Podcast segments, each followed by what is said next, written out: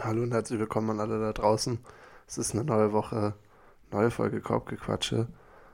Ich bin wieder live zurück in Deutschland. Äh, fühlt sich gut angekommen zu sein bei so 2 Grad und Graupel oder so, was wir hier gerade in Würzburg haben.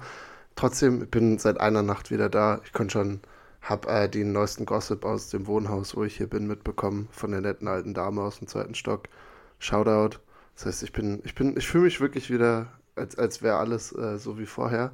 Mir gegenüber sitzt der, der zweite Part, der, der beste Teil aus diesem Podcast hier, deswegen, weswegen ihr einschaltet. Heute ein bisschen zerknittert, muss man sagen. Also Michels Gesicht hat so, ja, hat, auf jeden Fall das Kopfkissen heute ein bisschen härter gedrückt. Und wie, wie geht's dir? Ähm, ja, also ich bin happy, dass wir aufnehmen, deswegen geht's mir gut. Aber so 0 bis 10 würde ich sagen, erstmal eine 4 oder 5. Also, ich bin, ja, ich habe noch Uni und ach, muss noch arbeiten, alles kacke. Alles heute noch? Ja, alles heute noch. Und dann äh, muss ich noch ins Gym und dann spiele ich auch noch eine Flag Football. Deswegen, ja. Was ist dein Take zum Flag Football? Ähm, ich werde es jetzt erstmal ausprobieren, wenn ein Kollege ähm, eine Arbeit darüber schreibt seine, seine Abschlussarbeit und er will es halt ein bisschen ausprobieren. Und ähm, ja, ich denke mal, ich werde ziemlich gut sein. Da bin ich mir relativ sicher. Leading, Leading Scorer, Leading Tight End. Also, ähm, deswegen, da mache ich mir eigentlich wenig Sorge. Man, ich werde auf jeden Fall besser abliefern als meine Tight Ends im Fantasy. Der hat nämlich, John Smith hat null Punkte aufgelegt. Absolut brachial. ähm, Deswegen, also nee, ich sehe mich da, ich sehe mich da. Ja. Also ich, ich glaube, ich bin Lockdown auch. In der Defense, glaube ich, bin ich noch eher Lockdown. Also ich bin wirklich Prime Richard Sherman. Dion Sanders. Ich bin Dion Sanders. Okay, also du bist so, siehst du dich eher im Slot oder so an der Outside? Ich würde dich nämlich eher im äh, Slot outside. sehen. Wirklich? Nee, nee, outside, nee. outside, outside, outside. Ich, die Big Plays, die fange ich ja. an. Passer-Rating von unter 40 nur, wenn Michael in der Coverage ist. ich denke mal, ich denke mal, zu mir wird auch selten geworfen. Weil macht man ja einfach nicht. Man wirft ja nicht auf den besten Corner. Richtig. Und in der Offensive, ja, also ich sag mir, alles unter 120 Fantasy Points wäre eine Enttäuschung. Also so, ich will 120 Yards haben, 10 Catches hm. und einen Touchdown. Ja, das stimmt. So, das, ist, das ist das Ziel. Äh, was ist euer Setup heute? Wie spielt ihr es? 5 gegen 5? Ich weiß es gar nicht. Ich habe Flag Football immer nur so ein bisschen mal so. Ich weiß das So aus, wirklich aus Gag, so 3 gegen 3 gespielt, was natürlich überhaupt keinen Sinn gemacht hat. Weil ich weiß auf jeden Fall, dass es mixed ist. Mixed? Mixed. Okay, das ist cool. Also das heißt, ich werde ich werd Lockdown eine Frau nehmen. Aber wirklich auch, ich werde dann auch Press, Press, ähm, Press spielen ja. an der Line of Scrimmage. Line, also kein, kein Jahr die, durchkommen lassen. Die, die, die, gute wird erstmal direkt ähm, ja, zu Boden gedrückt und dann, ich weiß gar nicht, wie das ist mit den Regeln im Flag Football. Äh, und was überhaupt machen nein. darf. Okay, gut. Schade. Schade. Du musst, ähm, da musst, du musst äh, gute Deckung ohne, ohne irgendwie Körperkontakt spielen, glaube ich. Ich glaube, meine Press-Coverage wäre das, wo ich am stärksten bin. Mhm. Also so vorne mal nochmal einen Bump geben, damit er erstmal genau. zwei Meter zurückfliegt. Ja. Und dann könnte ich die, das ausspielen. Ich will eigentlich auch gern Pass-Rusher. Das wäre geil. Dann Aiden Hutchinson. Ich wäre ein Aiden Hutchinson. Ich glaube vom Look her auch, ne? Vom Look auch. Das ist ja, ja, Michael, auf jeden Michael Fall. hat so ein bisschen den Aiden-Vibe der, der hat es mir angetan bei Hard Knocks, als er Billie Jean gesungen hat. Das könntest ähm, du, glaube ich, besser, wollte ich gerade sagen. Also Hard, die Hard Knocks Performance würdest du, glaube ich, wahrscheinlich auch so nach so sieben Bier noch toppen. ja, ich glaube gerade erst, also da gibt es eine Schnittmenge. Nicht dann, nicht, aber dann auf jeden mhm. Fall gibt es irgendwo einen Punkt, wo es dann auch nur noch besser wird. Ja. Ähm, und ich bin nicht so der, ich würde nicht, ich wäre nicht so der, der über die besten Moves kommt, aber ich würde arbeiten. Ich wäre der Motor. Ich wäre mhm. so, wenn, wenn er den Ball nicht nach vier Sekunden los wird und beim dritten, vierten Anlauf, dann habe ich den Quarterback. So, ja, oder? So würde ich meine. In der NFL sage ich eine Saison, würde ich dir so solide zwölf Sacks geben. Zwölf, ja. Zwölf, zwölf, zwölf oder elfeinhalb oder so, weil dir noch einer ja, Und eine Interception würde ich auch fangen. Das ist der, so äh, ist der Aiden Hutchinson Move, wollte ich gerade ja. sagen. Also er ist jetzt nicht der, nicht der größte äh, Pressurer, aber er, er hat so weirde Interceptions, wo er einfach so hochspringt und dann so einen Meter vom Quarterback weg einfach so einen One-Hand-Catch macht. Also es ist, Gadget dann, also er ist, ja, mag ich sehr gern, Junge. Ist ein, ist ein cooler Typ. Äh, Ja, ich bin ja, jetzt, jetzt, äh, jetzt, bin ich ganz, jetzt bin ich ganz raus. Ich hatte so viele Fragen zu, zu Flag Football, aber ja, ich freue mich. Ich muss dann auf jeden Fall mal deine, deine Experiences hier, hier teilen mit allen. Werde ich machen, werde ich machen. Ja. Und ach so, genau, ja, äh, was mir eingefallen ist, wo du meintest, dass wenn Mixed gespielt wird, dass man dann einfach hart die Mismatches ausnutzt, äh, erinnert mich immer an einen, an einen Freund von uns beiden, der beim, beim, beim Spaß-Handballturnier nach Weihnachten aber eisekalt jeden Wurf von einer nicht professionellen Handballfrau geblockt hat. Also steht, wir können gerne. Es ist ein Freund von uns. Also ich würde, ich weiß jetzt nicht genau, wer gemeint ist, aber ich würde, wenn ich glaube, die Person ist es, die ich meine, dann ist es kein Freund von mir. Okay, ja, dann vielleicht eher ein Freund von mir, aber musst du mich irgendwie daran erinnern, weil komischerweise schaffen es Menschen, das manchmal nicht so gut Mix zu spielen. Deswegen spielt alle Frisbee, da kann man sehr gut Mix spielen und das ist, das, da, da, da hast du nicht irgend so einen Depp, der einfach dir alles wegblockt im, im Mismatch. ja, also äh, wie gesagt, ja auch ganz oft beim Volleyball, ja. wenn du irgendwo bist. Und, oder auch Basketball ist auch ganz schlimm. Mhm. Ähm, wenn da so ein, wir hatten einmal, ich hatte einen Basketballkurs geleitet und da war wirklich ein sehr athletischer ähm, junger Mann. Mhm. Und da war ein Mädel, die kam immer, jede Woche. Die war auch nicht schlecht, aber sie war halt relativ klein und ja, dadurch konnte man die jetzt theoretisch immer blocken. Aber wir haben halt gesagt, ja, du darfst halt contesten, klar, wäre ja blöd, wenn, das wäre ja auch dämlich, aber du sollst jetzt nicht hochspringen und dir das Ding wirklich um die Ohren. Erst, er war erstes Mal da, konnte auch danken, also war vielleicht so 1,90 und noch relativ athletisch. Und dann wirklich. Auf, auf dem Poster. wie, wie, wie Zion. Also wirklich wie Zion. Sie macht, nimmt so einen Jumpshot. Er ist eigentlich nicht der Verteidiger. also der Verteidiger, sie wirft so quasi über den Verteidiger rüber. Und der kommt dann von der Seite angeflogen, mitten im Flug und knallt das Ding weg. Ah, yeah. das ist so komisch. Und alle so, Diese... und alle ihn so angeguckt und ich habe ihm das dann nochmal erzählt. Ja, also das brauchst du jetzt auch nicht machen, ne, Chef?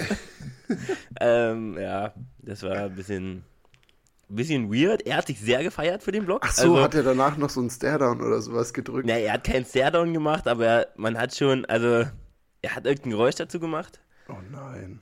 Und ähm, er hat jetzt nicht das Mail Stare gedauert, aber äh, ja. Ich glaube, er hat auch nicht mitgekriegt, dass wir jetzt alle sehr komisch waren. Der Blog an sich war sehr cool. Aber war halt, ja, also vor allem dieser Weakside-Block, das ist wirklich so, dieses so, wo es nicht mal sein Defender ist, sondern er nutzt einfach aus, dass er weiß, dass sie wirft und swattet das Ding in die 5-3. Es war so geistesgestört. Also, ja. Shoutout an den jungen Mann, der sollte vielleicht mal ein bisschen gucken, dass er einfach mit, mit anderen spielt, die so groß sind wie er oder so. Ja, naja, naja. So ein bisschen. Apropos Basketball, darüber, wir sind da, um ja. über Basketball zu reden. Äh, ich ich habe ich hab die Überleitung geschafft, ich habe es hinbekommen, weil sonst ich, hätten wir uns hier noch verloren. Äh, es ist viel, viel passiert, viel Basketball und wir haben bisher ja die Season eher so sporadisch gecovert, aber ab jetzt natürlich wieder äh, wie gewohnt strong. Und ja, wir, wir haben heute eine, eine, Menge vor. Wir wollen ein paar heiße Teams besprechen, was so Storylines neu ist. Äh, wir können aber auch, ich würde mal sagen, bei den Spielen letzte Nacht anfangen. Was hältst du davon? Bist du, bist du warm dafür? Mhm, ja, gerne machen. Willst du, willst du mit deinem designierten Team, dem, dem Bugs, anfangen? Oder, weil ich finde, man kann, man kann eigentlich die Spiele von letzter Nacht nehmen und eigentlich haben fast alle Teams, die gerade heiß sind, gespielt. So, also wir können uns einfach daran langhangeln, gefühlt. Ja, also meine Bugs haben gewonnen gegen die Portland Trailblazers. Das alte Team äh, von Dame Lillard. Janis hat 33 Punkte gemacht. Dame hat 31 Punkte gemacht wenn zwei Spieler über 60, äh, zusammen über 60 Punkte machen, ist immer ein gutes Rezept, muss man einfach sagen. Aber was eigentlich jetzt viel wichtiger ist als dieser äh, Sieg gegen die scheiß Trailblazers, äh, 108 zu 102, ist, dass äh, meine Bugs wieder oder jetzt vielleicht gerade etwas besser funktionieren als ähm, ja, Anfang der Saison. War natürlich auch klar, wie gesagt, hatten wir darüber gesprochen, viele Wechsel, ähm, viel Veränderung, neuer Trainer, bin ich auch jetzt noch, noch nicht so richtig der Riesenfan. Also, wenn ich sehe, ähm, wenn ich sehe, dass Nick Nurse auch immer noch da war, dann weiß ich jetzt immer noch nicht, wie gut das altern wird. Wir werden sehen. Schauen wir, was wird. Ähm, ja, deswegen, ich bin, äh, gespannt. Aber wenn das natürlich so läuft, man muss auch noch sagen, was dazu kommt, natürlich Dame Lillard ist echt noch nicht in der, in der Top-Form, in der er sein kann. Also es ist noch nicht der Dame Lillard. Man sieht natürlich Flashes und er ist natürlich ein guter Spieler, aber er ist, was Wurfquoten angeht, momentan noch ja, dolle ausbaufähig. Also wirft 41% aus dem Feld und zwei, äh, 32% von draußen. Also ja, über die Karriere oder die Karriere ist deutlich besser und das sollte auch jetzt noch besser werden, hoffentlich. Ähm, aber man sieht vielleicht ein bisschen mehr, was es so sein kann, das Team. Und wenn du eigentlich zwei Spieler hast, die so gut sind, Superstars sind, dann, dann wird das auch. Und ja, wie gesagt, auch die Rollenspieler gefallen mir immer besser. Bobby Portis ist wirklich einer der besten Bankspieler in der NBA. Und das ist ein Fakt. Und bleibt einfach auch. Siehst du jede Woche. Ja, er, er, ja. er wird das auch, glaube ich, gefühlt noch ein bisschen weiter bleiben. Safe. Ähm, ja, deswegen ähm, bin ich gerade wieder äh, ein bisschen, bisschen heißer bei meinen Bugs und äh, freue mich da, ähm, dass jetzt wenigstens die Spiele gewonnen werden, weil so ein Spiel hättest du Anfang der Saison vielleicht auch nochmal verloren. wollte ich gerade sagen, das Spiel an sich war ja relativ eng auch. Also, also ja. wie gesagt, es war, kam, glaube ich, war es nicht das Dame Lillard Triple irgendwie mit so 17 Sekunden noch dass sie überhaupt so drei vorne gebracht hat. Und sie haben, glaube ich, auch ein Comeback von 26 Punkten oder so gehabt, wenn ich mich jetzt nicht irre. Also sie mussten ja. sich da wieder reinkämpfen. Ja, und wie, 26, ja. Wie du sagst, ich glaube, die, also wahrscheinlich ist das größte Ding, dass sie, dass sie Brooke Lopez aufgehört haben, in Switches zu stecken. Ich glaube, das ist, äh, das ist tatsächlich relativ wichtig. Und ähm, jetzt spielen sie ja wieder ihre, ihre Drop-Coverage. Und wie gesagt, offensiv hast du es auch gesagt. Also Dame muss sich, glaube ich, noch einfinden. Aber Janis war ja krank über die letzten sechs, sieben Spiele. Hat mehrere 50, hat, glaube ich, 51-Punkt-Spiele und mehrere 40-Punkt-Spiele aufgelegt. Also er ist, weiß nicht, er zeigt ja, dass er immer noch so der Dude in dem Team ist. Und wenn du dann das Two-Man-Game mit Dame Lillard noch entwickelst, so, dann braucht man sich offensiv da eh keinen Kopf zu machen. Und wie gesagt, defensiv funktioniert es immer besser. Äh, ja. Einfach mit, mit, wie gesagt, lass Brooke Lopez wirklich unterm Korb droppen. Äh, lass Janis einfach roamen. Stell Janis auf den schlechtesten Shooter und Janis kann irgendwie rum, rumrennen und alles blocken, was er kann. Und dann ist auch okay, dass du Dame Lillard und Malik Beasley auf den Guard-Positionen hast, die halt in jedem Dribbling geschlagen werden. So, dann ist das in Ordnung. Ja, Malik Beasley wirklich auch mir auch. Ähm, ja. Immer nicht schön, den auch in der Defense anzugucken. Also, ähm, wenn ihr sehen wollt, wie man nicht, nicht versucht, vor einem Verteidiger zu bleiben, sondern direkt aufgibt, dann kann man gerne mal sich nur Malik Beasley Defense Highlights angucken. Dame macht das auch ganz gut. Also der, der, der lässt sich auch ganz gern schlagen. Also der, der hat den Block noch nicht berührt, da ist der Gegner, also da ist er schon hängen geblieben am Block. Also das ist wirklich, das ist nicht schön mit anzusehen. Aber ja, bei Jans ist halt momentan auch, ähm, also der wirft ja aus dem Feld geisterkrank. Also der, der trifft ja, also klar, er nimmt halt viele auch am Korb. Ja. Was er halt auch machen muss, weil er da auch eigentlich alles trifft. Aber der trifft, der wirft diese Saison 60% aus dem Feld. Ja. Und es ist ja nicht so, dass er nur am Korb abschließt, er, wirft auch seine 22% von draußen. Also ist die Zweierquote, müsste man jetzt mal nachschauen, die wird geistkrank hoch sein. Ähm, besonders so unterm Korb finisht er wirklich alles. Postert auch ganz oft, äh, ganz gerne jetzt wieder, und das ist einfach geil, wenn er, wenn Janis da ankommt, denkst, er macht ein Layup und dann stoppt er das Ding auch rein.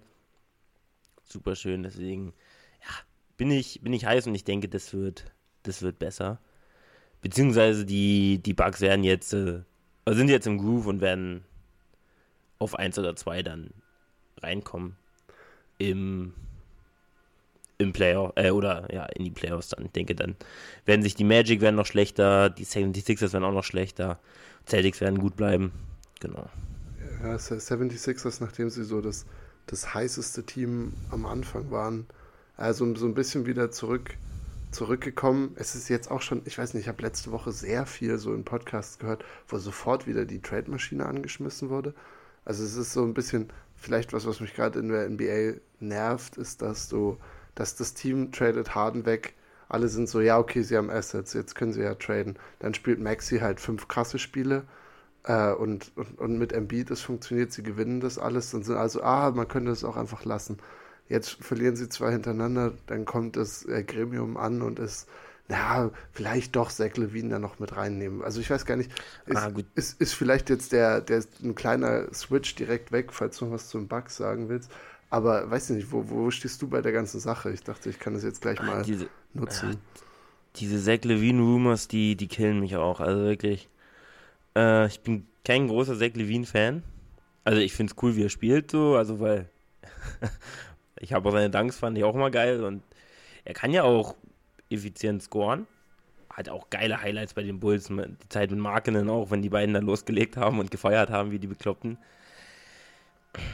Ich weiß aber nicht so richtig mit Levine, ob das jetzt ob er da jetzt hingehen sollte, ob das die Jungs besser macht. Ähm, die, die, die 76ers. Weil, also, ich, das ist immer dieses, du solltest jetzt was machen, aber Maxi ist krank. Also Maxi ist geisterkrank. Der spielt super gut. Und dann Ball flach halten, noch ein bisschen Zeit geben und dann ähm, sollte das eigentlich noch besser werden. Deswegen glaube ich, würde ich da jetzt nicht so einen äh, akuten, akuten äh, Bedarf sehen. Vor allem, wenn du halt auch, das ist ja das, was Spieler auch immer sagen, was, was halt für, für die Leute von außen vielleicht manchmal einfach nicht von Relevanz ist. Diese Trades in der Saison sind super schwierig. So, das geht im Endeffekt immer noch für einen Spieler darum, sein komplettes Leben schnell zu verschieben in eine andere Stadt mit Familie eventuell. Ich weiß jetzt nicht, ob Zach Levine eine Familie hat oder nicht, aber trotzdem ein Umzug, dann musst du in das neue Team dich gleich eingleiten und das halt während du noch 50 Spiele in der Saison machen musst. Also von, daher ist, glaube ich, das immer e- eher immer so dieser schnelle Panik-Trigger und weil jetzt Levine irgendwie gesagt hat, also oder halt er war der, der sozusagen diese Rumors ja auch gestartet hat, weil er offen sein gesagt hat, dass er nicht mehr zufrieden ist. Billy Donovan musste da mit, mit einer Aussage noch zu machen, so dass, dass das, ähm, also musste ihn adressieren, glaube ich sogar. Und, und dementsprechend, wie gesagt, bringt sich Levine selber in solche Konversationen rein. Aber ich sehe jetzt auch nicht, warum die Sixers nicht einfach diese Saison ausspielen lassen können. Äh, vor allem, weil du eben, wie gesagt, du hast auch einen komplett neuen Coach noch mit dabei, der halt versucht hat, in einem Trainingcamp mit Leuten was zu, zusammenzustellen. Jetzt hat er sowieso schon drei komplett neue mit dabei, mit äh, Rocco und Batum und Marcus Morris. Äh, das, also von mir aus äh, bin ich da auch jetzt nicht dabei, vor allem wie gesagt, weil du dann halt auch spielerisch musst du gucken, wie der fit ist. Also brauchst du wirklich noch einen dritten Scorer in dieser ganzen Situation mit drin. Also weil, wie, wie du sagst, Maxi, wenn du dem den Ball gibst, der kreiert sich seine Würfe im Beat auch. Ja, und wie Ja. gesagt, alles außenrum sind ja Tobias Harris. Tobias Harris ist irgendwie zurück von Toten. So haben wir nicht. Du warst letztes Jahr noch hart auf dem Train und es ist auch immer noch so. Es ist schon so ein bisschen Legal Robbery, dass er so 40 Millionen verdient im Jahr. Aber er ist ein krasser Spieler. Also Harris kann wirklich, hat ein gutes Skillset, hat viel Länge und wie gesagt, ist in der Offense, kann, kann dir immer irgendwie Punkte geben. Also ist, glaube ich, das haben Leute viel übersehen in den letzten drei Jahren, weil einfach Doc Rivers ihn jetzt nicht so eingesetzt hat, wie, glaube ich, das am besten für ihn war. Aber deswegen, keine Ahnung, warum, was will Zach Levine da noch mit? Frage ich mich tatsächlich auch. Verstehe ich auch nicht. Aber ich hatte tatsächlich immer noch härter als bei den 76ers ein anderes Team gehört. Okay. Das sind die Lakers. Nee, wirklich. Also ja, ich meine, ich ich, ich, habe die so ein bisschen gehört. gehört. A- Aber das das, wurde ja, das wurde ja gleich eigentlich verneint auch, oder? Also ich hoffe auch nicht, dass sie das machen. Das wäre schon sehr geil. Also das wäre wirklich sehr, sehr geil. Ähm, naja, du musst ja, also das ist ja auch immer das Ding, du musst ja was rüberschicken, was passt. Also du, du das muss ja auch irgendwie von den Gehältern her passen. Ähm, ich weiß gar nicht, was verdient Zach Levine, also weiß ich nicht, irgendwas über 30 Millionen, vermutlich so 36 Millionen oder irgend so ein Scheiß. Er ist gerade relativ in einem großen Vertrag, glaube ich, drin. Irgendwie 5 für 200 oder so oder 220 sogar. Hm, also Aber ich ja, weiß dann nicht, würde er so fast die 40 Millionen vermutlich haben. An Gehalt. Ja. Warum finde ich das jetzt hier nicht? Ach, Ah, ich ich habe es. 37 Millionen ist es in diesem Jahr. Und genau, er hat einen 5 Jahre 215 Millionen Vertrag unterschrieben. Und da hatte Aber- ich wirklich mit, ähm, mit Dingens gehört, mit den Lakers und dann halt so ein Paket um die Angelo Russell, Rui Hachimura Und ich muss sagen, das würde ich schon sehr, sehr gerne sehen. Also, ähm, ich bin wirklich kein großer Fan von Russell. Und ich glaube, die ganzen Trades, also ich glaube, die Wahrscheinlichkeit, dass er jetzt getradet wird, ist eh relativ gering. Weil ja. du kannst ja die Free Agents aus dem, aus dem Sommer jetzt noch nicht traden. Ich glaube, das kannst du ja ab Januar, 15. Januar oder so ist da, glaube ich, die Deadline. Ähm, und ja, dann, dann glaube ich, könnte es nochmal ein bisschen was ändern. Äh, aber einfach komm, Lakers nochmal irgend so einen Trade geben. Da, das würde ich schon feiern. Also, fände ich schon sehr lustig. Weil, ja, Levine müsste dann halt irgendwie mal zeigen, dass er auch Winning Basketball spielen kann. Und die hätten dann wieder ihre, ihre Big Three, die Lakers. Das wäre schon sehr lustig. Weil ich glaube auch, dass die Lakers bin ich nicht mehr, bin ich nicht mehr so hyped, die spielen zu sehen.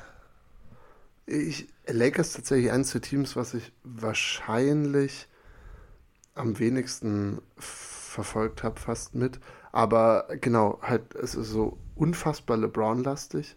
Also das ist echt, das ist also eigentlich nicht, nicht tragbar, was dieser Mann im 21. Jahr seiner Karriere macht. Äh, und deswegen hast du, hast du ein bisschen was von, von Lakers gesehen. Also es, es gibt ja auch noch Verletzungen so, aber ich habe das Gefühl, nachdem die Lakers also so viele wirklich qualitativ gute Rollenspieler seit den, also auf dem Papier qualitativ gut, seit, äh, weiß ich nicht, Februar letzten, äh, diesen Jahres ja sogar hinzugefügt haben, dass jetzt, ja, dass, dass, dass es jetzt gerade irgendwie viel rauszusuchen gibt. Also die müssen, glaube ich, sich erstmal irgendwie sortieren, weil du hast LeBron, der Stellar ist, aber es ist irgendwie immer noch LeBrons Team dadurch und nicht ADs Team und eigentlich dachte ich, dass das ADs Team seit 2020 sein sollte aber das klappt einfach nicht, wenn LeBron da ist und ja, aus mehreren Gründen, glaube ich. Ja, und dann, wie gesagt, du hast Austin Reeves, der irgendwie von der Klippe runtergefallen ist äh, und, und vergessen hat, manchmal Basketball zu spielen. Das, das war das, was mir aufgefallen ist, wenn ich die Lakers gucke, dass Austin Reeves äh, gute Sparks hat hin und wieder, aber dann so diese Coolness, die er im letzten Jahr immer wieder gezeigt hat, die fehlt wirklich komplett. Also sehr turnover-lastig auch, nimmt sich schwere Würfe und die Offense läuft durch ihn auch überhaupt nicht so flüssig. Also es ist dann sehr, sehr gezwungen irgendwie alles. Dann wird ihm ein Pick gestellt, den er rejected. Also es ist äh, oftmals dann so late in der Shot Clock und keine guten Würfe, die generiert werden. Und ich dachte eigentlich, dass das, oder es wird dieses Jahr ja auch von ihnen äh, eine, eine Priorität sein, Reeves da irgendwie stärker reinzubringen, stärker einzubinden. Hat, hat auf jeden Fall nicht den Schritt gemacht, den man sich erhofft hat. Also, war, der ist ja wirklich mit so viel Hype in die Saison gegangen. Also die Leute waren ja schon kurz davor, den äh, als Captain fürs All-Star Game zu nominieren. Also äh, da war ich, da war ich auch immer richtig. Also das habe ich wirklich nicht verstanden, dass die Leute wirklich gesagt haben, ja, der ist All-Star-Kaliber safe, All-Star-Kaliber safe. Habe ich oft gehört. So, also Beiflach halten. Also soll er erstmal zeigen. Also, er hat noch nie auf dem Niveau gespielt über lange Zeit. Auf so einem richtigen All-Star-Niveau. Es war ja letztes Jahr sein erstes Jahr auch. Und das ist ja vielleicht auch was, was immer viel gesagt wird. Teams Gameplan jetzt halt auch gegen ihn. Weißt du, letztes Jahr war er, glaube ich, oftmals so ein, so ein Mitläufer einfach. Und wie gesagt, der dann erstaunlich viele Shots gemacht hat und gute Skills hat, um sowas auszunutzen. Aber wenn die jetzt sagen, okay, gut, wir haben Reeves, wie können wir den stoppen? So, und dann spielt halt nicht der schlechteste Verteidiger immer gegen dich, sondern dann wird halt auch geguckt, wie du wie du den ihn spezifisch äh, stoppen kannst, eben mit besseren Verteidigern, besseren Mustern. Und bisher, glaube ich, ist es ist noch ein längerer Prozess, dass er sich daran gewöhnt, habe ich jetzt. Hättest du lieber Levine oder, oder Austin Reeves? Ja, ich okay. glaube, also gegeben des Salaries schon Reeves gerade. Okay. Also Trade-Angebot, Caruso, Levine mhm. für Hajimura, Dilo und Reeves. Ich weiß nicht, ob jetzt die Salaries matchen. Also das äh, Bin mir ähm, ganz sicher. Könnte aber ungefähr hinhauen, glaube ich. ich ja, also ich meine, also ich, ich meine, gut, den Trade würde ich, glaube ich, dreimal mit geschlossenen Augen machen, weil theoretisch, also Levine ist gerade eine Verbesserung über Reeves auf jeden Fall, weil er ein viel besserer Scorer ist. Äh, und du hast Caruso, der halt, also eigentlich der Spieler ist, der für LeBron gemacht ist. Und klar, du, also weiß nicht, also Dilo und Hachimura sind viel Good Stories, vor allem aus der letzten Saison, finde ich. Ja, die also den Deal würde ich auf jeden Fall machen, aber da müssten die Lakers wahrscheinlich noch, noch, noch mehr reinschmeißen. Also weil, warum sollten die Bulls diesen Trade machen? Dann sind sie wirklich. Haben Austin Reeves. Ja, also da müssten sie, ich glaube, da müssten safe noch ein First Rounder und zwei Second Rounder oder so mit reinfliegen. Aber als Bulls zum Beispiel hättest du jetzt, glaube ich, lieber Reeves als Levine. Ja, aber die Bulls, ich, ich traue der Bulls-Franchise irgendwie nicht zu, irgendwie kompetente Entscheidungen zu treffen. Also, wo die, die Bulls so ein, sind so ein Team irgendwie, sie, sie, die müssen sich so krass anstrengen und so viel hasseln, um ein A-Seed zu sein. Die Bulls hatten das wirklich seit ich Basketball verfolge, also seit den Derrick Rose-Jahren eigentlich, ist es unglaublich schwer, dieser Franchise zuzugucken, weil sie sacken ganz lang, dann machen sie diesen Triple Move, holen sich die schlecht, eigentlich wirklich die komischste Big Three seit langem, mit guten Spielern irgendwie, aber und dann sind sie halt, dann müssen sie jede Saison müssen sie irgendwie gucken, dass sie vielleicht ins Play-in-Tournament reinkommen oder vielleicht ein Eight-Seed sind. Also es ist, weiß ich nicht, keine Ahnung. Also was, was, was wäre diese Franchise mit Austin Reeves, außer halt eine andere Karriere noch irgendwie den Bach runterlaufen zu lassen? Vielleicht wird Und äh, ich glaube auch, dass die, die Lakers das nicht machen würden. Jetzt gerade. Äh, also Reese ja. loswerden. Ja. In dem Deal, den du vorgeschlagen hast, natürlich, aber der ist relativ unrealistisch, aber so glaube ich jetzt nicht, dass das auf dem Papier, die werden schon versuchen, glaube ich, wahrscheinlich, für, ich weiß nicht, Torian Prince oder irgendwen da noch mit Den finde ich auch ganz schlimm momentan. Also. Ja, Cam Reddish, also da, bei den Lakers läuft wirklich viel, viel rum. Was, was wirklich noch so ein bisschen, was noch irgendwie so ein bisschen Struktur einfach braucht. Du hast Gabe Vincent. Die, die Heat beweisen, glaube ich, einfach immer wieder, dass sie einfach Spieler krass machen können. Und dann gehen die in eine andere Situation und dann sind die so, ja, gut, viel Spaß, ne? Und, äh, und jetzt bei den Lakers, also Gabe Vincent auch mit ganz schön, ganz schön Stolperen zum Start, fand ich. Also es ist, äh, ist eine andere Baustelle auch, die sie da haben. Mhm. Positivbeispiel finde ich äh, dagegen ist ähm, Max Drews. Den mag ich. Bei den, bei den Cavs. Wichtig Gehen wir, gehen wir zu den Cavs auch mal rüber? Also wir können, wollen Gerne, ich springe spring hier nur hin und her. Ich finde es super, du bist der Übergangsmeister. Also, Cavs, auch ein Team, was eigentlich super interessant ist. Habe auch viele Fantasy-Spieler von denen, deswegen gucke ich da auch oft rein. Haben auch gespielt gegen, gegen die Raptors, auch meine Raptors, mit denen ich auch ja, sehr zufrieden Team, ne? bin. Also die spielen auch gut. Ähm, also den Take wollte ich auch noch sagen. Ich finde, es kann, es wird niemals das Los Angeles Lakers wird niemals das Team von Anthony Davis. Selbst wenn, selbst wenn LeBron jetzt noch drei Jahre spielt, es wird nicht das Team von Anthony Davis. Der ist einfach zu blöde dafür. Also, der, ich weiß nicht, woran das liegt, Hot aber der hat, ich weiß nicht, ob der den, den Willen da irgendwie nicht hat, aber es, das wird, solange LeBron da ist, und wenn LeBron nicht mehr da ist, wird es aus dem Reeves Team. Also, Anthony Davis ist nicht. He's not him. He's not him. Ich, ich, weiß auch gar nicht, ob das so seine, ob das seine Persönlichkeit hergeben würde. Weißt du, er war ja dieses Unicorn und dann eben bei New Orleans seine Zeit gehabt und eben dann dieser Trade zu den Lakers, aber halt immer irgendwie unter LeBrons, unter LeBrons Wache. Aber die Lakers dieses Jahr ohne LeBron wären wirklich kein Team, was 10 und 7 steht. Also wirklich nicht. Und, und da ist Davis irgendwie zu, zu inkonsistent. Ich habe das, das eine Spiel, was ich gesehen habe, da wurde er, da wurde er mehrmals, das war, ach, das war das gegen die ähm, Kings, ich glaube, es war letzte Woche schon, da wurde er so gemasselt von Sabonis, der wirklich, wo du sagst, Sabonis ist eigentlich der, der da ein Problem haben sollte. Weißt du, wenn du in eine Playoff-Serie gehst, dann sagst du, okay, das Problem der Kings ist, sie haben nicht Anthony Davis, sondern sie haben einen kleineren Center, äh, der, der, der auch sich dann offensiv ultra behaupten muss. Und Sabonis hatte in dem Spiel, glaube ich, weiß ich nicht, 13 Rebounds. Er hat irgendwie Anthony Davis bis in die dritte Reihe geschubst bei seinen Post-Ups. Und solche Spiele hast du zwischendrin. Und dann, wie gesagt, klar, in der nächsten Nacht gibt er dir vielleicht sieben Blocks und 30 Punkte. Aber es ist unfassbar inkonsistent irgendwie. Das macht LeBron halt nicht. LeBron gibt dir halt irgendwie einfach, einfach unfassbar gutes Basketballspielen. Die sind auch super effizient. Also, ich glaube, der trifft irgendwie 52% aus dem Feld und sogar 38, 39% von draußen.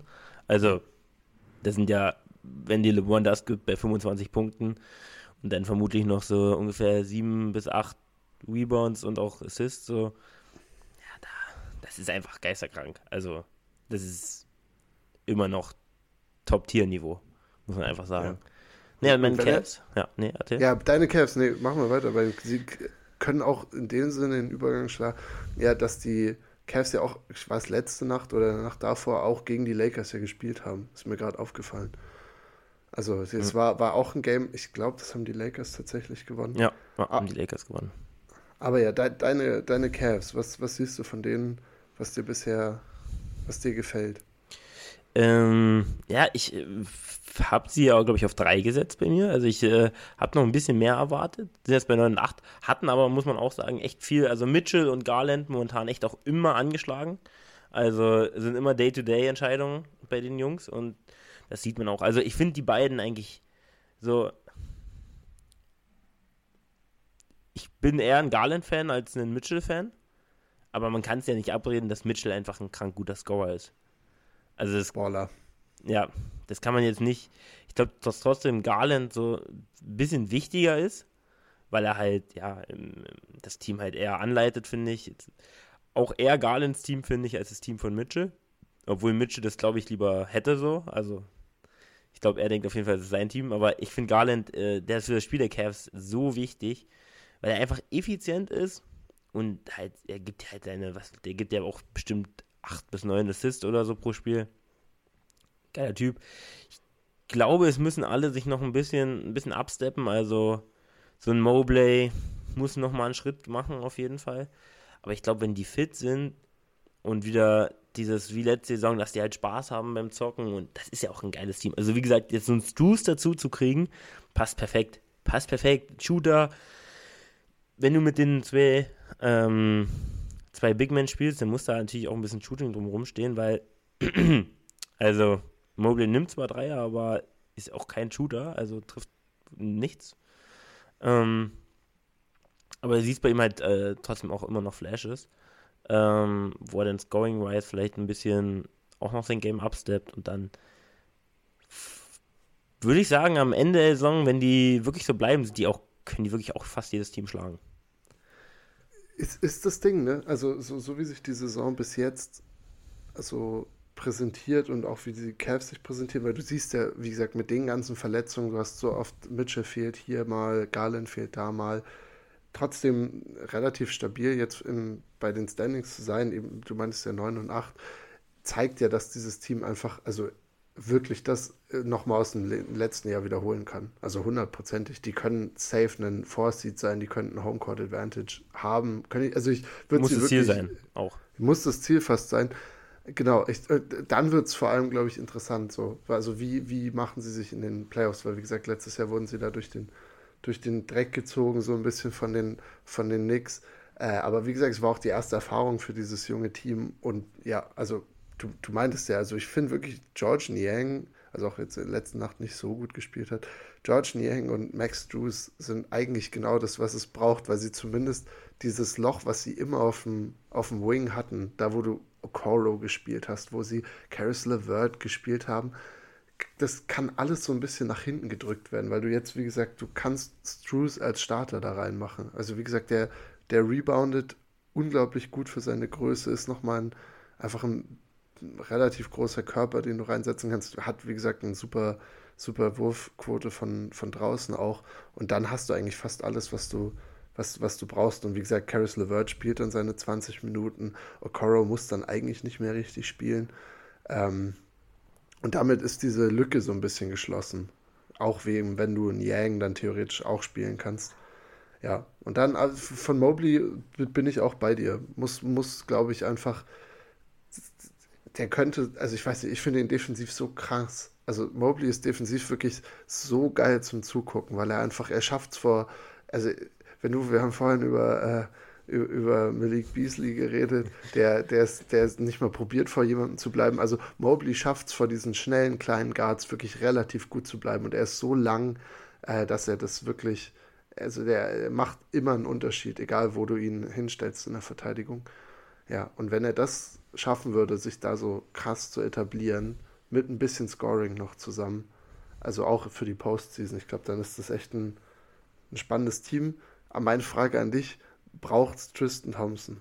Warum?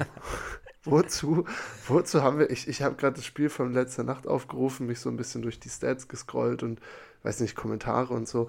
Und dann sehe ich, dass Tristan Thompson letztes Jahr, äh, gestern, gestern Nacht die Game Chain bekommen hat, also diese fette Kette, wo groß in Gold die Cavs draufsteht. Brauchen wir Tristan Thompson noch? Tristan Thompson, Cavs Legende. Von den Cavs gedraftet worden. Den, den brauchen wir. Aber spielerisch natürlich eigentlich ein Spieler, der nicht mehr in der NBA sein sollte, weil er dir wirklich nichts gibt. Also vielleicht ein bisschen rebounden, das wird er schon noch irgendwie hinkriegen. Aber mhm. ansonsten, ja, gibt er dir eigentlich gar nichts. Vielleicht mal ein Pick and Roll laufen mit ihm. Wird bestimmt auch irgendwie klappen. Aber ja, ich weiß auch nicht, warum der spielt. Also, also so auf Big Man sind sie ja, also sie haben ja natürlich ähm, Allen und Mobley, die da ja auch super viele Minuten kriegen. Also ja nicht so, dass ähm, Tristan Thompson da jetzt da jetzt super viele Minuten abreißt. Also wird ja da auch immer nur kurz reingeworfen. Oh, die Minuten sind zwar vielleicht auch schon zu viel für ihn, muss man auch sagen. Aber ähm, danach ist er, also ja, Damian Jones jetzt auch nicht unbedingt der, den du da reinschmeißen willst. Und dann gibst du halt Tristan Thompson ein paar Minuten. In Playoffs sollten die vielleicht noch gegen Null, noch stärker gegen Null gehen als jetzt. bisschen, bisschen Scrap-Time, ja. Kriegt die Game Chain letzte Nacht für acht Punkte, äh, nee, Quatsch, acht Minuten, aber vier Punkte, vier Rebounds, vier Assists, zwei von zwei aus dem Feld. Also genau das, was dir ne, ne, wirklich eine Vintage, eine ne, ne Vintage Tristan Thompson Line, nee, mit anscheinend gutem Playmaking, wenn er vier Assists macht. Aber ja, äh, ich wollte noch einen Einspieler wollte ich noch äh, highlighten, den habt in dem einen Cap-Spiel, was ich gesehen habe, äh, der mir auch wirklich ins Auge gesprungen ist, Craig Porter Jr. auf dem Guard von denen ein unfassbarer Dog. Ich dachte, der wurde reingewechselt, hat diesen coolen großen Afro und ich war so, ich musste wirklich googeln. Ich war wirklich so, wer ist Nummer 9 von den Cavs? Also ich, hab, ich musste tatsächlich in meine Google-Leiste reingehen und wie gesagt, er ist undrafted und äh, auch bei einem Two-Way-Contract ist also auch bei dem G-League-Team von Cleveland, Cleveland Charge dabei äh, und hat zumindest in der letzten Woche so die, die Woche seines Lebens in der NBA gefühlt gehabt. Also wann immer ich Highlights von ihm gesehen habe, hat er irgendwie gehasselt, kranke Defensive Plays geholt, wo ich war so, ist das ein Rookie? Haben sie den irgendwie, haben sie ihn in der zweiten Runde gedraftet? Nee, er ist undrafted äh, und aus dem G-League-Team. Also ich weiß nicht, wie viel er jetzt noch so bekommt, so an Run.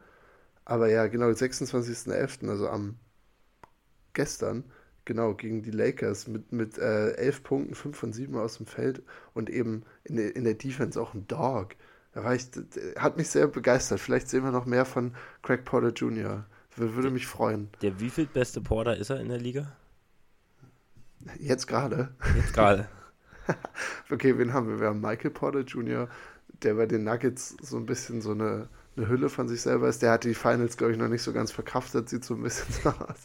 Äh, Craig Porter Jr. fällt dir noch ein paar. Otto Porter? Porter Otto Porter? Otto Porter? Uh. Joey Porter? Oha. nee, Joey Porter, ja. wie heißt denn der? Kevin Porter Jr. meine ich. Kevin Porter. Kevin, ah, der, Kevin, ich glaube, also der ist nicht mehr so aktiv in der NBA. Nee, der hat nee. doch, der wurde von den, also ich, okay, dann, dann mache ich die Reihenfolge Michael, dann Craig, äh, und dann die anderen beiden. Ich habe gerade gesehen, als ich Kevin Porter gesucht habe, ähm, die Ex-Freundin hat gesagt, ähm, dass Kevin sie nicht geschlagen hat. Also vielleicht sehen wir ihn mal wieder. Mal schauen. Scheint sich aber auch Kevin Porter Jr. Äh, mit einem kranken Afro, das weiß ich noch. Mhm, hat, also, hatte, ich war ganz kurz, hatte ich gedacht, was macht Kevin Porter da jetzt? Ja, ich hatte ich nur auch, Porter und einen auch, Afro ja. gesehen. Das war das erste Mal, als ich mir dachte, aber dachte der, ich, die, Cleveland hätte das aus dem Fußball, äh, aus dem Football übernommen, ja. dass sie einfach alle Spieler, die Domestic Violence Charges haben, Cleveland, komm, wir nehmen dich, wir, wir, wir Ey, das wäre eigentlich, weil ich finde, die Cleveland Browns sind dafür ja auch ein Team, die wirklich, ja. die, wenn ein Spieler Sean Watson und Kareem Hunt seine Frau beide. geschlagen also. hat, dann ähm, kann er eigentlich gleich bei den Browns anfangen und ähm, genau deswegen Äh, hätte es auch gut gepasst, dass die Cavaliers das irgendwie durchziehen. Dachte ich auch. Ich dachte, das hätte sich irgendwie so durchgezogen, dass die Cavs rübergeguckt haben und waren so, ah, Kevin Porter Jr. ist ein guter Scorer. Vielleicht können wir den noch so als Backup reinnehmen, weil, also, Aber- äh, es ist wirklich offensichtlich eher absurd, aber, aber ja, nee, Craig Porter Jr. noch ohne Domestic Violence Charges, was super ist und er ein guter Spieler. Also als er dann auch nicht jeder ISO genommen hat im Wurf, äh, war mir auch relativ schade, dass es nicht Kevin Porter sein kann. Also haben sehr, sehr unterschiedliche Spiel, äh, Spielstile. Auch kein Hustler gewesen, Kevin Porter. Also Nee. äh, das eigentlich Alles in der genau, Offense gelassen. das genaue Gegenteil von, von Craig Porter. Ja, den nochmal ein Shoutout an, an Craig Porter. Der hat mich, der hat mich sehr begeistert irgendwie. Okay. Äh, Meine Negativstory, meine Negativstory sind die Phoenix Suns. was? Haben jetzt sieben, sieben Spiele in Folge gewonnen, aber ich finde es, also das zieht mich runter. Das macht meinen Tag immer schlechter, wenn ich sehe, dass die Suns sieben Spiele gewonnen haben in Serie. Also das ist meine Hast du, wie oft hast du dir den, wie oft hast du den Booker Game Winner letzte Nacht gegen die, gegen die Knicks angeguckt? Halbe, ha- ein halbes Mal. Du wusstest, was passiert und warst so, nein, Ja. beautiful, wirklich. Also Booker ist ein wunderschöner Basketballspieler. Egal, ob du ihn nicht magst, aber er ist, Ist ein unfassbar. Killer. Ist ein Killer. Also ist wirklich straight up Killer. Also, ja, also äh, Durant äh, hat nicht gespielt. Die Suns haben trotzdem gewonnen gegen die Knicks, 116 zu 113. In einem, in einem echt geilen Spiel dann zum Ende hin. Also ähm, der, der Dreier von Jalen Brown ist auch in and out gegangen. Also wer den auch noch macht, das wäre natürlich geisterkrank gewesen. Ähm, ja, der einzige Spieler, und das tut mir wirklich weh, das ist vielleicht noch meine größere Negativstory, ähm, weil eigentlich ein Spieler, der, wenn er, ja, wenn er eigentlich in einem Contract hier ist, dann eigentlich immer gut spielt, Jalen, äh, Julius Randle, mein ein Power Forward, ein Power Forward Guy von mir. Also der ist wirklich ganz schwer anzugucken diese Saison. Ist sehr Fandst du ineffizient. letzte Nacht auch? Weil letzte Nacht hat er mir irgendwie gefallen. Da war Letzte gut Nacht war Randall, vermutlich das beste dritten, Spiel, was er im hatte. dritten Quarter, ja. weil Julius Wende ist 10 aus 21 gegangen. 28 Punkte, vollkommen okay. Dreierquote war für den Arsch, aber die restliche Saison, also der Mann wirft 38% aus dem Feld.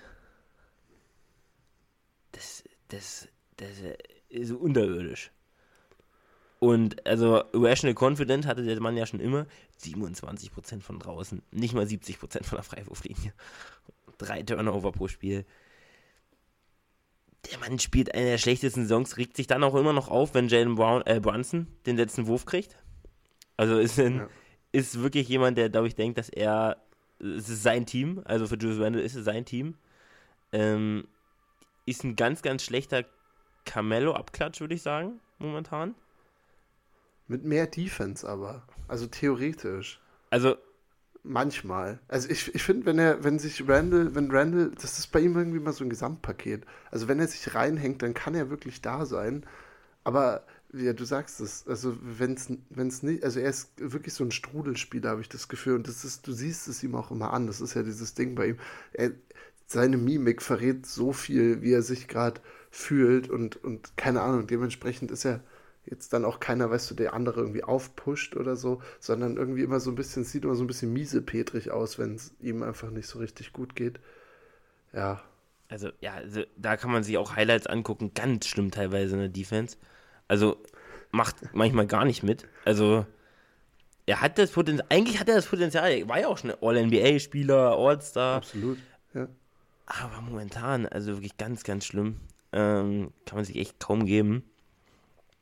Und ja, Jalen Brunson ist einfach ein geiler Typ, ein richtig, richtig geiler Typ. Und ich mag auch an sich das Team, also diese Villanova Guys, Josh Hart, DiVincenzo, das sind alles coole Jungs, aber irgendwo reicht es ja nicht. Also Jalen Brunson ist dein bester Spieler und danach ja, Er muss Randall eigentlich dann, Muss- also ist Randall dein bester Spieler, aber er ist kein guter Spieler momentan in dieser Saison, muss man einfach sagen. Jetzt in dem Spiel war es vollkommen okay. Also, wenn dir das Randall immer geben würde, dann wärst du ja super zufrieden mit ihm. Macht er aber halt eben nicht. Ähm, und dann verlierst du halt auch gegen die Suns Mannschaft, die halt wirklich äh, von Booker getragen wird. Also das muss man einfach sagen. Eric Gordon ist auch geiler Typ. Auch gut gespielt. Der hat gestern, der hat wirklich, also der, der hat, der, der hat sich gefühlt, als wäre Steph Curry, glaube ich. Also das war, ich habe Eric Gordon, also er hatte offensichtlich auch dann die, die heißere Hand so, aber er hat ja wirklich, der hat die Dreier ja von überall geschmissen. Also Transition 3, knapp hinterm Logo, kriegt ihn so als Dribble Handoff und feuert das Ding da rein. Also wirklich wilde Sequenz. Ich glaube, was hat er jetzt für 3, 3, 8 von 11 gestern von 3 gegangen? Ich, ich gucke gerade mal. Äh, also, ja, nee, nee, 6 von 9 und 9 von 13 aus dem Feld insgesamt für 25 Punkte. Also der war wirklich, also keine Ahnung, ohne ihn hätten sie das sehr, sehr sicher verloren. Der hat wirklich da den, den Sparkplug so ein bisschen gegeben, immer wenn sie es gebraucht haben. Aber ist auch ein Spieler, der das kann, auf jeden Fall. Also, ähm, wenn der ein heißes Händchen hat, dann kann der auch gut auflegen. Und ja, wie gesagt, also mich, mich fucken die Suns trotzdem ab und ich bin. Mich also ich bin wirklich, es, äh, zieht mich runter, dass ich da, äh, dass die so gut spielen. Ja, Alter, Aaron Gordon legt 15 Punkte auf, also leckere 15 Punkte bei 40% von draußen. Das schmeckt ja. Ähm, deswegen, also, da einen super Pickup gemacht, muss man einfach sagen. Hätte ich, ist auch so ein, eigentlich ein perfekter Spieler für die Bugs. Wirklich. Mhm.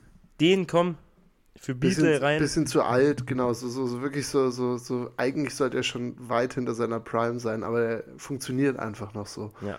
Ein bisschen hat Wes Matthews hat es auch eine, Teil, eine Zeit lang gemacht. Dann irgendwann auch nicht mehr. Aber so vom, vom Art. Oh, George Hill war auch so ein Guy, eigentlich viel zu alt gewesen, aber hat immer noch das gebracht. Damals für die Bucks zumindest.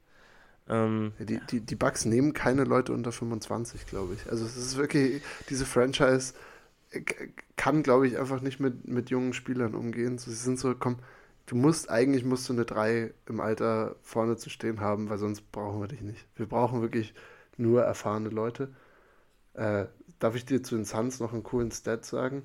Gerne. Ähm, Kevin, Kevin Durant arbeitet gerade an einer, an einer 50-50-90-Saison. Also Kevin Durant, zweiter, zweiter Leading Scorer nur nach Embiid. Absolut ab, also die letzte Nacht jetzt nicht dabei, aber abgedrehter Typ. 50% von draußen.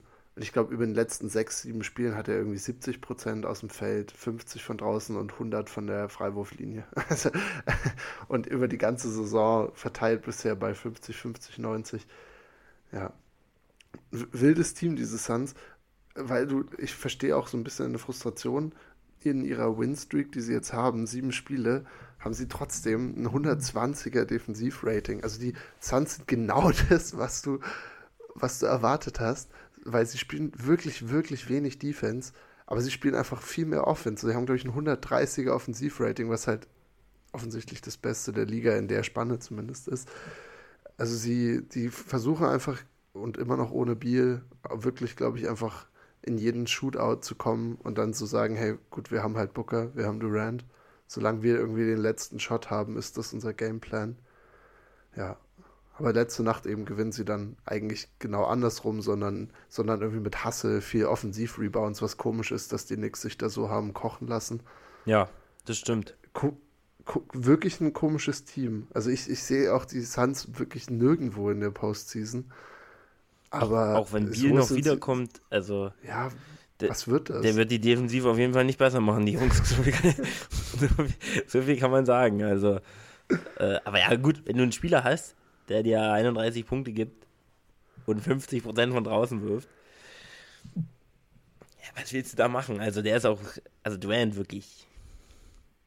Auch Booker spielt auch super, aber Durant ist halt auf einem ganz anderen Planeten. Es wird auch wieder ein bisschen schlechter. Also der wird keine, ja. der wird keine über 50 Prozent werfen bei dem Volumen. Besonders, ähm, wenn ich mir den, Rest des Teams angucke, ähm, wird er da ja auch viel machen müssen. Oder macht er ja schon, aber gerade halt auf einem geisterkranken Volumen. Last 10 Games hat er 63 Prozent geworfen. In den letzten 10.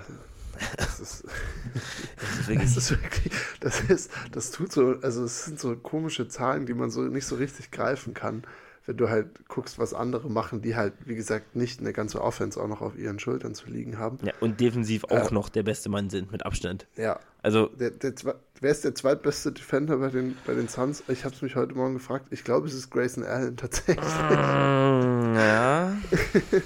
Könnte also ich sehe wirklich, ich sehe nicht viel anderes.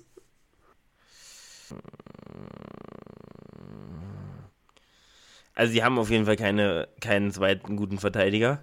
Also, so ich das auch fest.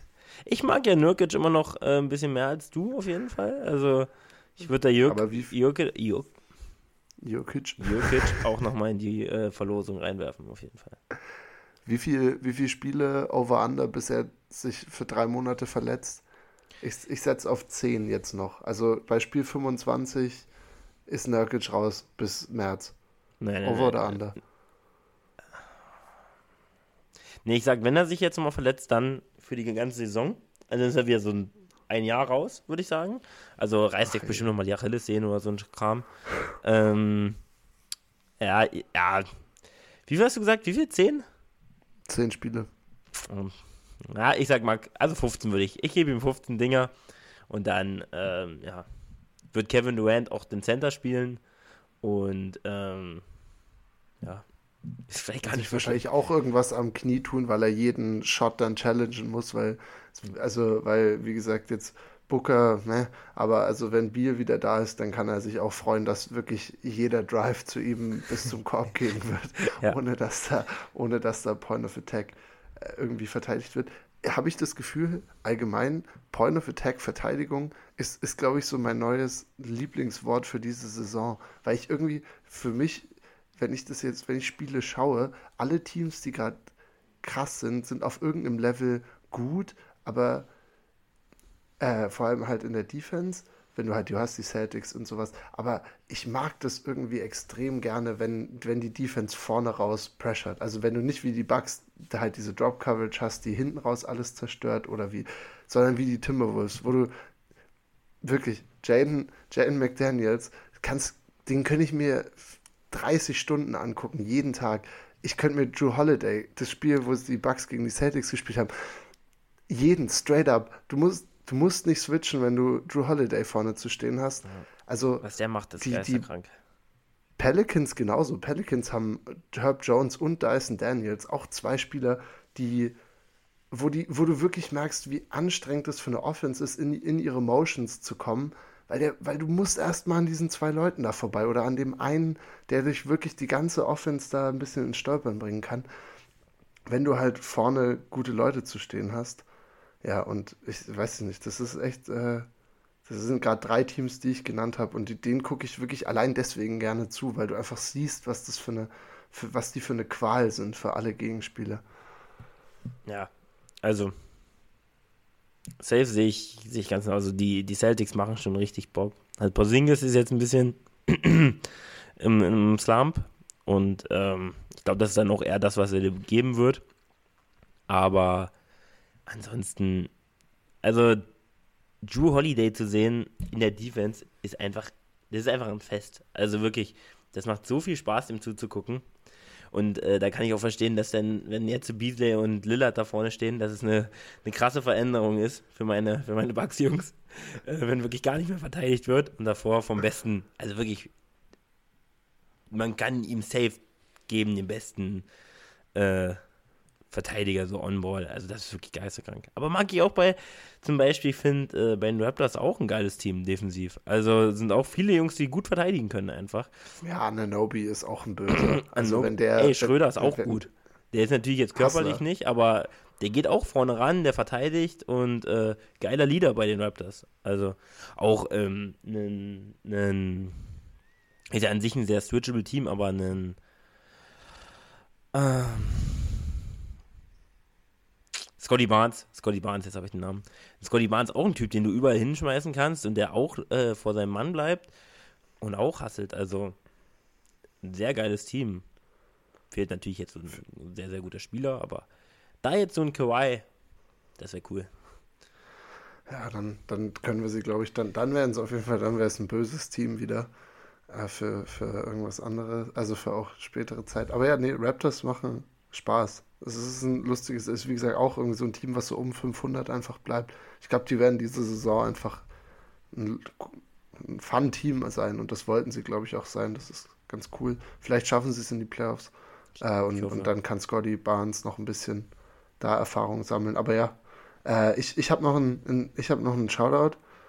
Äh, äh, die, die, Magic. Es sind auch auf einer 7-Game-Winning Street, glaube ich, gerade haben letzte Nacht die, die Hornets auch wieder böse verprügelt. Und weil wir es auch da wieder, wenn du Anthony Black, der irgendwie aussieht, als wäre er 11, und Jalen Sachs, der aussieht, als wäre er 30, aber beide sind, glaube ich, fast gleich alt.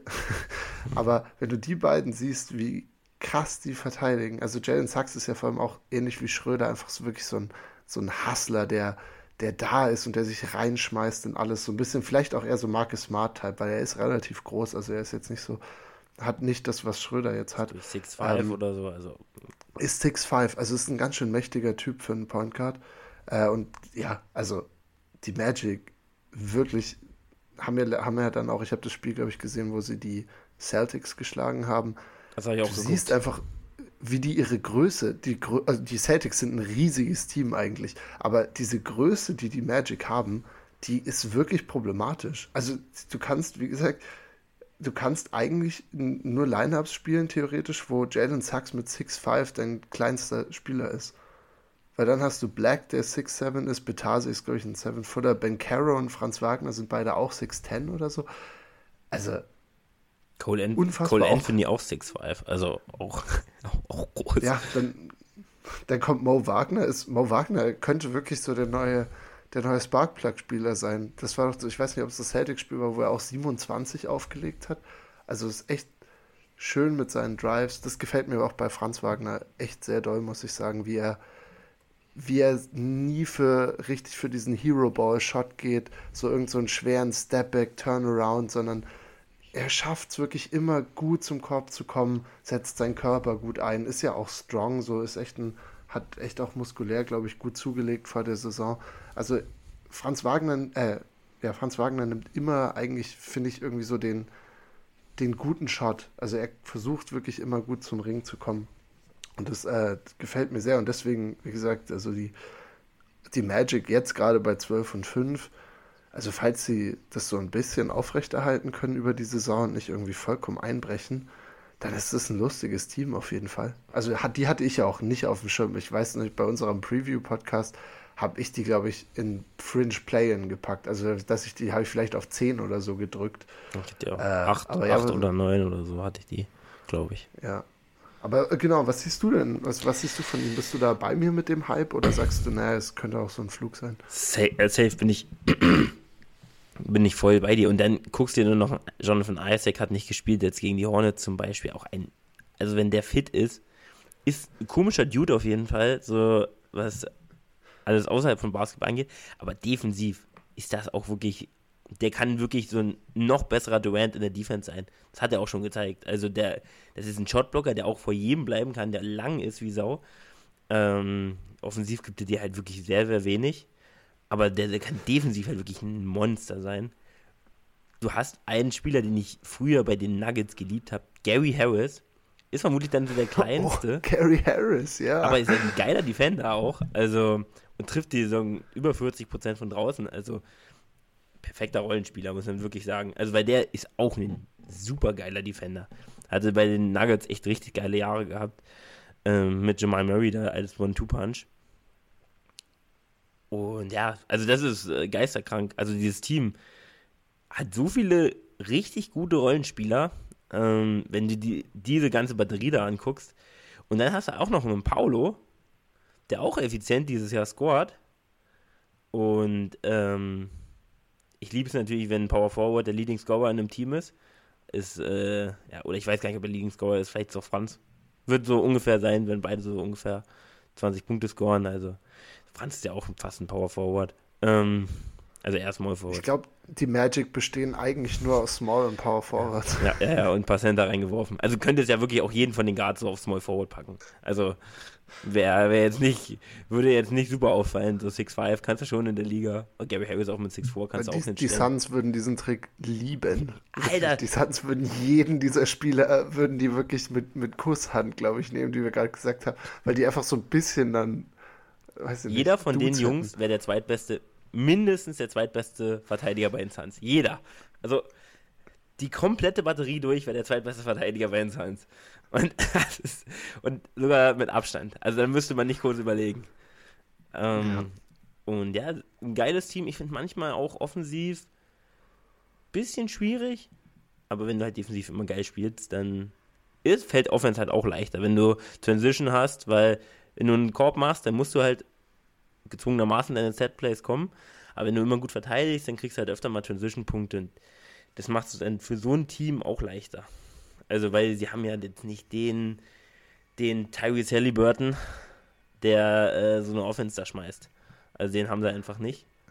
Und da sehe ich. Ich finde Markel Fulls zweites Leben bei denen immer noch sehr cool. Also es ist, er ist offensichtlich jetzt kein Halliburton, er ist auch jetzt nicht kein Top 10 Point Guard, wahrscheinlich überhaupt im Osten oder also, aber er, er gibt dir halt irgendwas, weißt du, also er, er, er gibt dir, er, er kann irgendwie das Spiel aufziehen, aber wie gesagt, das brauchst du auch nicht zwingend, weil halt Paulo den Ball nach vorne bringt, Franz kann den Ball nach vorne bringen. Es ist alles möglich, also ja, also Marker Full ist auch wichtig, also müsste jetzt auch mal wiederkommen. Ähm, der mir da wirklich sehr, sehr gut gefallen hat. Und einfach auch ein wichtiger Mann ist, der auch gut verteidigt. Also auch ein sehr athletischer Mann, auch kein kleiner Point Guard. Auch 6'4.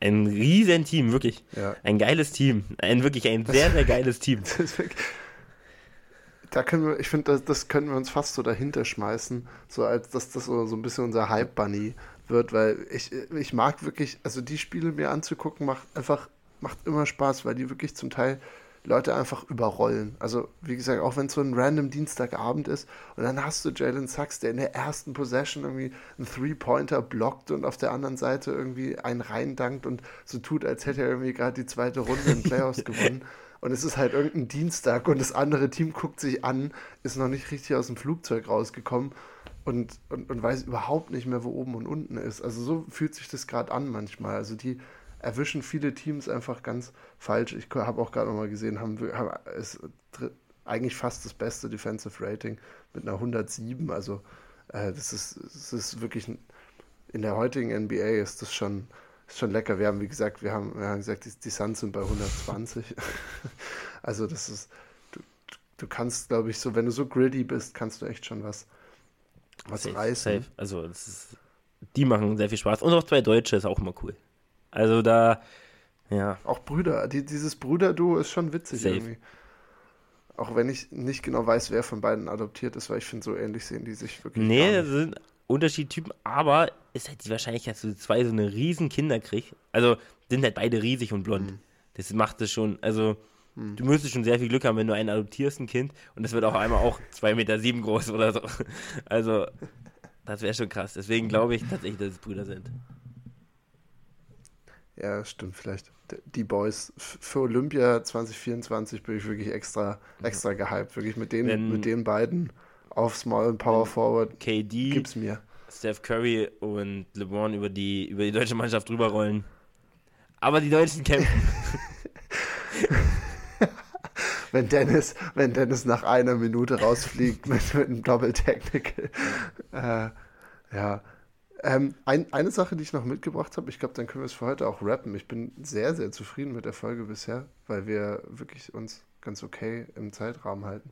Äh, in diesem Tournament hast du deine Meinung geändert? Weil ich bin, ich muss sagen, ich war ja Fan von vornherein und ich finde es richtig geil. Also, das hat so ein bisschen, ist ja so nebenher geplätschert so.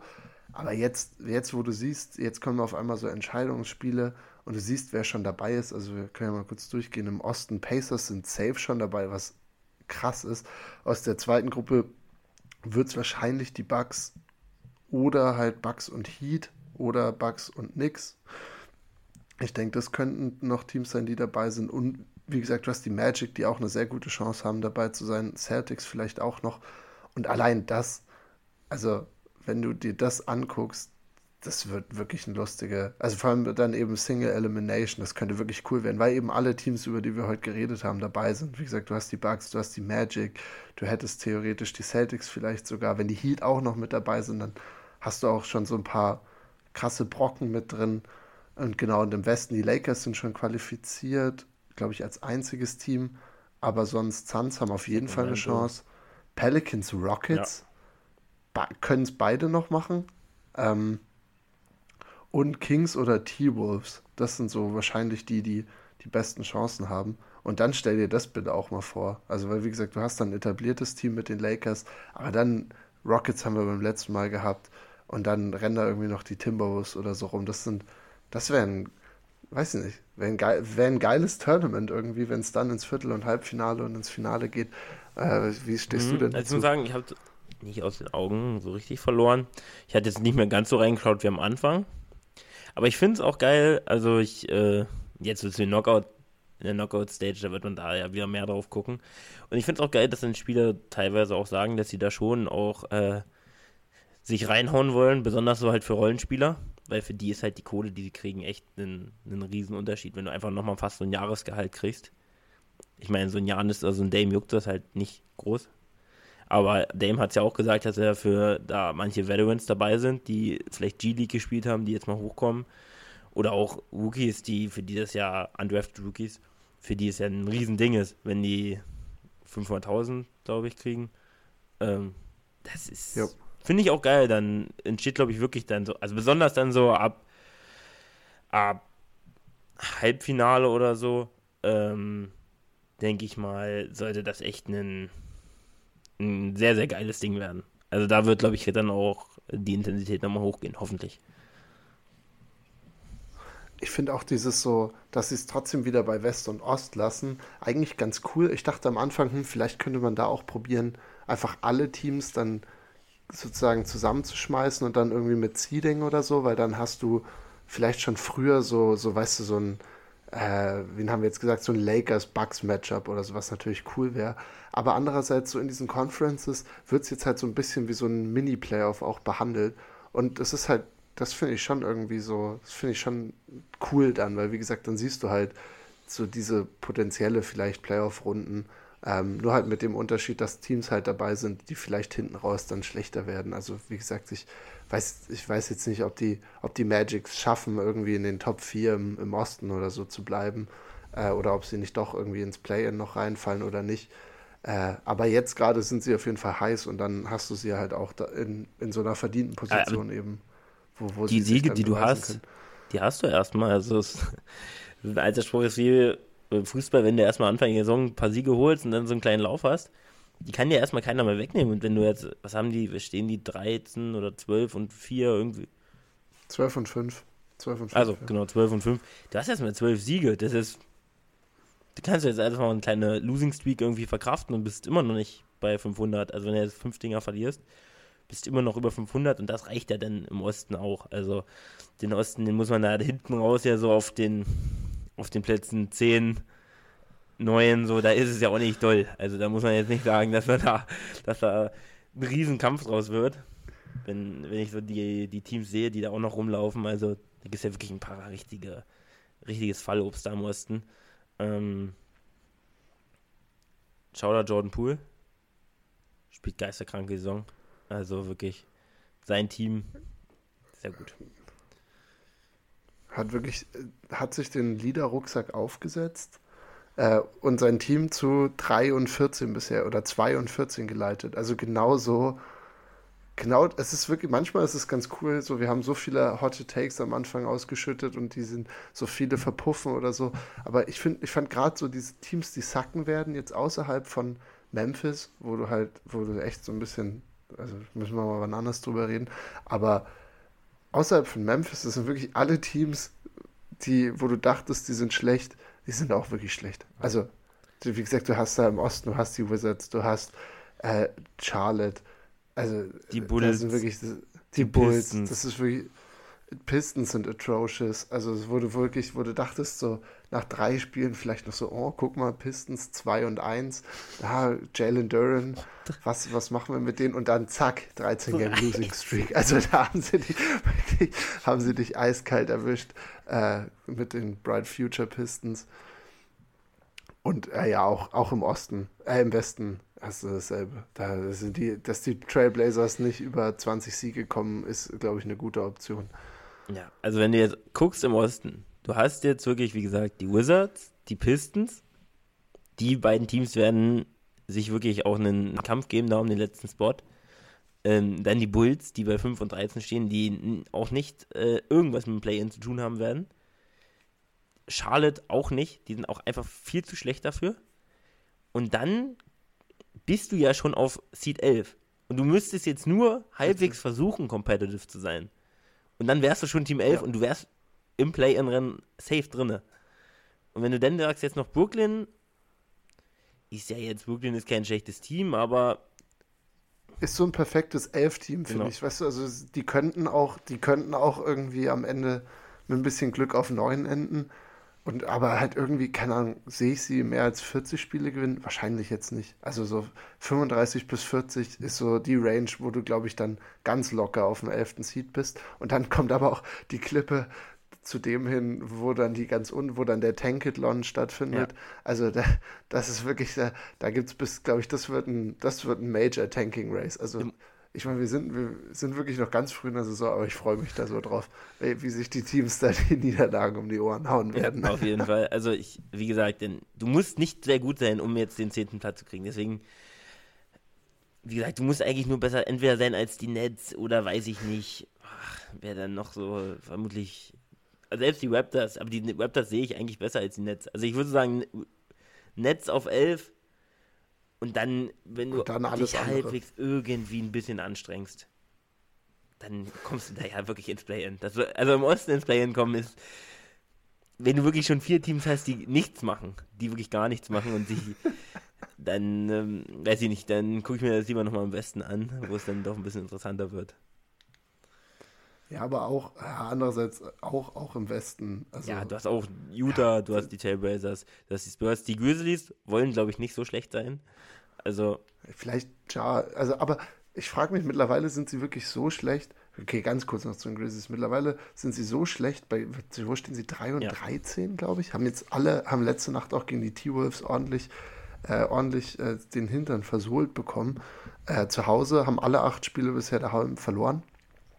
Und weiß nicht, mit 3 und 13, das erinnert mich so ein bisschen an die Lakers letztes Jahr. Und die Lakers mussten hinten raus schon richtig gut spielen und viele Siege scheffeln, um halt ein Seven Seed zu werden. Und halt der Westen ist arg competitive. Also am Anfang war es so, ja, schauen wir mal, bis Jar zurückkommt. Aber wenn Jar zurückkommt, könnten die halt legit 25 stehen, so wie es bis jetzt aussieht. Ich glaube, das wäre so realistisch. Und dann musst du, also da musst du einiges an Winstreaks zusammenkriegen, damit du irgendwie Richtung 500 gehst. Und ich glaube, da hast du echt, da kannst du, im Westen sind viele Teams irgendwie auf einmal doch schon besser. Man, also als gedacht. Man muss aber auch sagen, immer wenn Jar da war, waren sie halt so ein zwei, äh, Second Seed vom Niveau her. Da haben sie halt wirklich immer geisterkrank gespielt. Also, wenn das Team vollständig da war, dann waren die immer ein Top, Top, Top, Top äh, Seed. Ah, aber, ja, aber halt auch mit Tyus Jones als Backup Point Guard. Ja, und auch einem Dylan Brooks und Dylan Brooks. Also, ist ein Defender. äh, Dylan Brooks hat das hat gewonnen. Er ist zu den Rockets gegangen. Die Rockets stehen bei 9 und 8. Es war das beste Brooks Defensive Team. Rating. Beste Defensive Rating in der Liga. Habe ich gerade vorhin gesehen. Ja, Schengen auch so geil. Der kriegt auch noch einen Shoutout, weil Schengen einfach. Noch ein. Letzte ja. Saison. Äh, letzte Folge schon. Schengen ist Hype. Der, der ist super krank. Ich habe auch einen Vergleich gesehen mit dem dritten Jahr von Jokic und jetzt dem Schengen ja, das ist einfach geisterkrank, was der momentan macht. Also, ich finde ihn teilweise, wenn ich ihn spielen sehe, ich habe jetzt, glaube ich, nicht auch die besten Spiele von ihm gesehen. Ich habe immer nur so eher so durchwachsene Spiele gesehen. Aber es ist schon ein geiler Typ einfach. Ist einfach ein geiler Typ. Ähm, ich glaube noch an meine Grizzlies. Aber was heißt meine Grizzlies? Ich glaube an die Grizzlies. Ich glaube, die, die können noch werden. Ich mag JJJ sehr, sehr gerne. Desmond Bain mag ich auch gerne. Die werden wieder viel mehr Platz haben, wenn ähm, Jamorant wieder da ist. Dann werden die bessere Würfe kriegen, die treffen. Und dann gleiten die da rein, so auf, auf einem einen der Play, spielen dann äh, Play-In. Und da sind sie dann aber auch ganz gefährlich. Auch so ein Team, was dann so ein, so ein, so ein Second Seed raushauen kann. Ja, das kann sein. Gut, okay, dann glaube ich, haben wir alles gerappt hier aus den, aus den NBA, aus dem NBA-Universum. Hat mir richtig viel Spaß gemacht. Ich ich glaube, ich habe diese Woche jetzt auch nicht wirklich einen Shoutout dabei. Doch, ich habe. Aber einen. ich. Okay, sehr gut, dann gebe ich an dich. Super. Okay. Nächste Woche wieder ein. Ich, mein Shoutout oder mein, mein Aufruf an euch: geht Blut spenden. geht Plasma spenden, da kriegt er noch am meisten Kohle für, obwohl wir das natürlich nicht fürs Geld machen. Aber ähm, ja, genau, macht das, ist wichtig. Ich habe es auch, ich habe früher gespendet, dann ewig wieder nicht. Jetzt habe ich wieder angefangen. Es macht eigentlich keinen Sinn, es nicht zu machen. Also, weil man, man tut einfach was Gutes. Die verdienen damit Geld. Ihr kriegt auch noch ein bisschen Kohle. Tut dabei was Gutes. Dauert nicht lange. Ihr seid wieder fit, wenn ihr Plasma spendet. Auch bei Vollblut ging es mir nie so wirklich schlecht. Ähm, macht das. Alles klar. Na gut, dann macht's gut. Ciao.